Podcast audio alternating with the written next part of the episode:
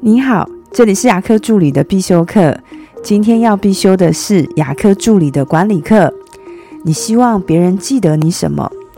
在工作上呢，我们会面临许多的事，在考验着我们的智慧。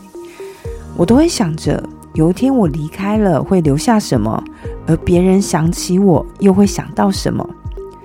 如果我们是用当下的眼光来处理事情，那就会变得很局限。这个局限会使我们变得很自私，变得很狭隘。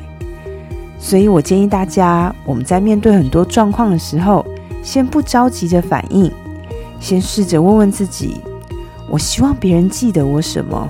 我应该怎么做呢？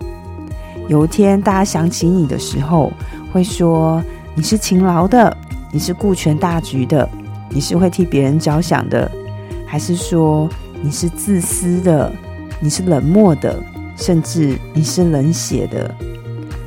四十几岁的我，慢慢的体会到，管理的精髓，并不是你多会设计表格，多会设计流程，而是你的存在能影响着多少的事，你离开后能影响多少的人。我的分享就到这边。如果觉得今天的内容对你有帮助的话，请帮我下载下来或分享出去，让更多人听得到。如果你对牙科管理、资费咨询或是助理培训有任何问题，欢迎留言给我，或者是在龙语牙体技术所的粉丝专业可以找到我。下次再见了，拜拜。